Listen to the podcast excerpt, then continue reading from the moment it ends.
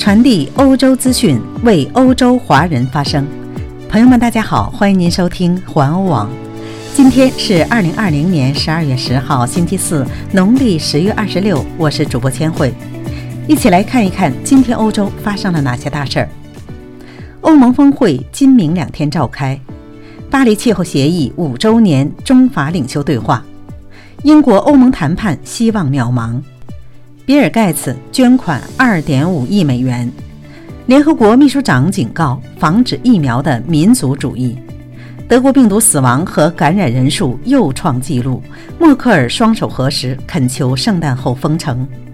欧洲投资银行和荷兰国际银行达成协议，支持中小企业。荷兰新冠药物在美国展开试验。巴塞罗那一仓库大楼火灾造成死伤。意大利足球传奇巨星罗西辞世，享年六十四岁。以上就是今天的要闻，下面请您收听详细内容。欧盟峰会今明两天举行，欧盟二十七个成员国聚集布鲁塞尔，因为有太多的事务需要面对面讨论和决定。除了讨论欧洲预算方案、疫情援助基金外，今天晚些时候，不同党派的领导人将在欧洲议会开会，不同的欧盟领导人之间也将举行一系列非正式会议。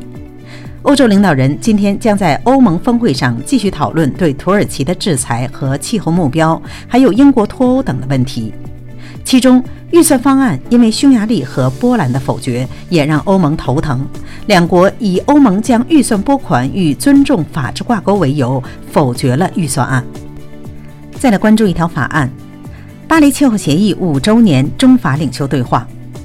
在庆祝巴黎气候协议通过五周年之际，法国总统马克龙与中国主席习近平九日通话，强调欧中在实行气候协议的主导作用，同时代表欧盟关注中国的人权。二零一五年十二月十二号，来自世界上一百九十五个国家的代表参加了在巴黎举行的第二十一届气候峰会。通过历史性共同应对气候变化协议，法国总统马克龙九号与习近平通话，为二零二一年进一步推动巴黎气候协议做努力。法中两国的积极参与，对推动巴黎协议起着主导作用。法国总统赞扬中国近期在联合国大会上的承诺，同时希望本周六庆祝通过巴黎协议五周年之际，由联合国、英国和法国主办的气候峰会能够进一步让各国推出减排具体措施，提高减排力度。中国是世界温室气体排放大国，占全球排放总量的四分之一。在今年九月联大会议上，中国承诺到二零三零年大幅度减少温室气体的排放，到二零六零年实现中性排放。再把目光转向英国与欧盟的谈判，英国欧盟谈判希望渺茫。英国首相约翰逊和欧盟委员会主席冯德莱恩在布鲁塞尔共进午餐，进行了大约三个小时的谈话，并没有取得突破。双方都表示，有关脱欧后贸易协定的讨论将持续到周日，但仍有重大分歧。冯德莱恩在推特上表示，这是一次生动有趣的对话。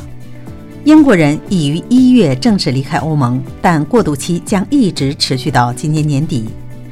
迄今为止，关于欧盟与英国之间的未来贸易关系的协议，在三个问题上陷入僵局。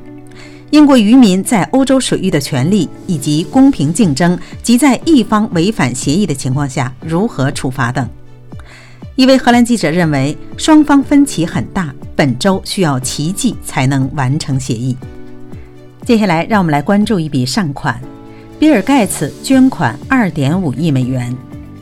比尔·盖茨和妻子梅琳达捐赠了2.5亿美元，相当于2.07亿欧元，用于抗击新冠病毒。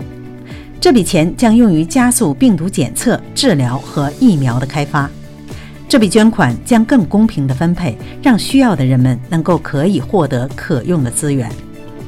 梅琳达·盖茨说道：“世界上任何地方的每个人都应该从2020年获得的一切中受益。”我们坚信，到二零二一年，世界将会变得更好。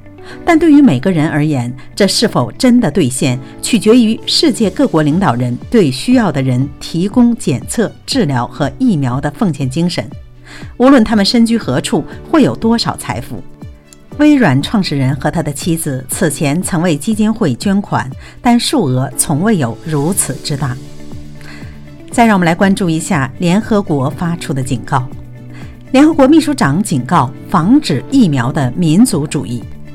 联合国秘书长安东尼奥·古特雷斯对所谓的疫苗民族主义发出警告说：“我们看到一些国家竭尽全力为本国人购买疫苗。”他说：“全世界的穷人正在看着富裕国家为大规模疫苗接种运动做准备，他们也想知道他们是否以及何时该轮到他们打针。”古特雷斯希望将新冠疫苗视为一种公共财富，任何地方，尤其是非洲的所有人都可以拥有。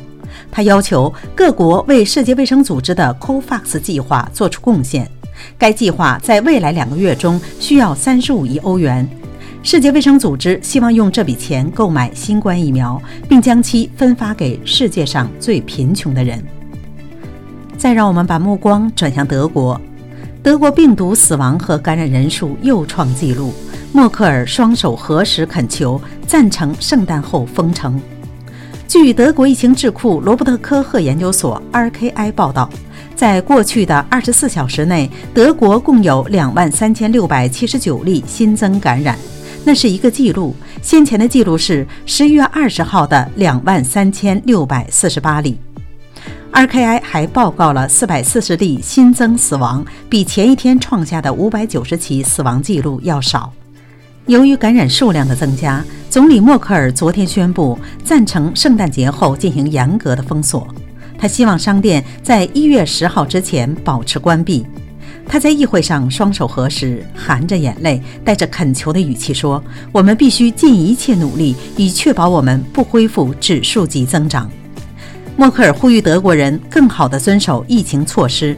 他警告说：“如果我们现在接触联系太多，那将是我们的祖父母和家人们的最后一个圣诞节。”随着疫情的发展，各行各业都要面临着资金短缺的问题。来看一条新的消息。欧洲投资银行和荷兰国际银行达成协议，支持中小企业。欧洲投资银行 EIB 将向荷兰的国际银行 ING 提供近八亿欧元的贷款担保。作为回报，荷兰国际集团将向中小企业提供十一亿欧元的新贷款，以减少疫情危机的影响。国际银行将以极低的利率贷出十亿欧元中的七亿欧元。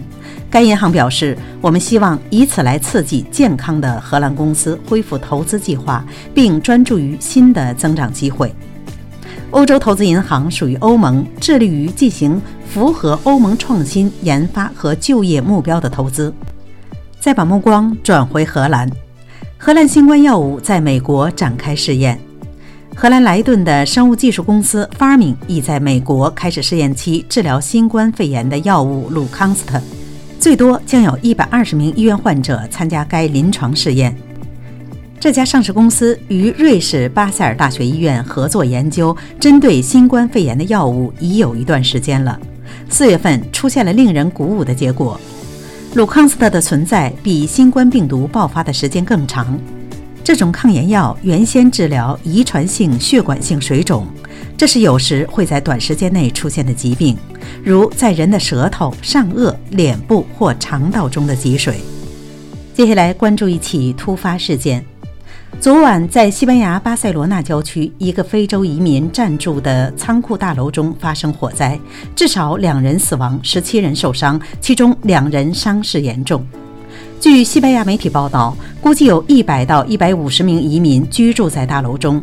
到目前为止，已经确认了其中的六十人，其他人仍失踪。预计受害人数将会增加。大火已基本扑灭，但尚未完全得到控制。由于有倒塌的危险，救援人员还不敢进入建筑物的所有部分。起火原因可能是蜡烛引起的。据消防部门称，大多数人跳出建筑物逃生时受伤。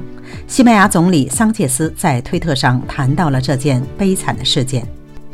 最后，让我们来公布一条让球迷感到伤心的消息：意大利足坛传奇巨星罗西辞世，享年六十四岁。这是近期继阿根廷一代球王马拉多纳、前苏联的庞德尼克之后去世的又一位足坛巨星。罗西曾帮助意大利国家足球队夺下1982年世界杯足球赛冠军，并获得金靴奖及世界杯首届金球奖。随后又获得1982年欧洲足球先生等荣誉。好了，朋友们，今天的新闻到这里就结束了，感谢您的收听。欢迎您继续的点赞和转发，咱们明天再会。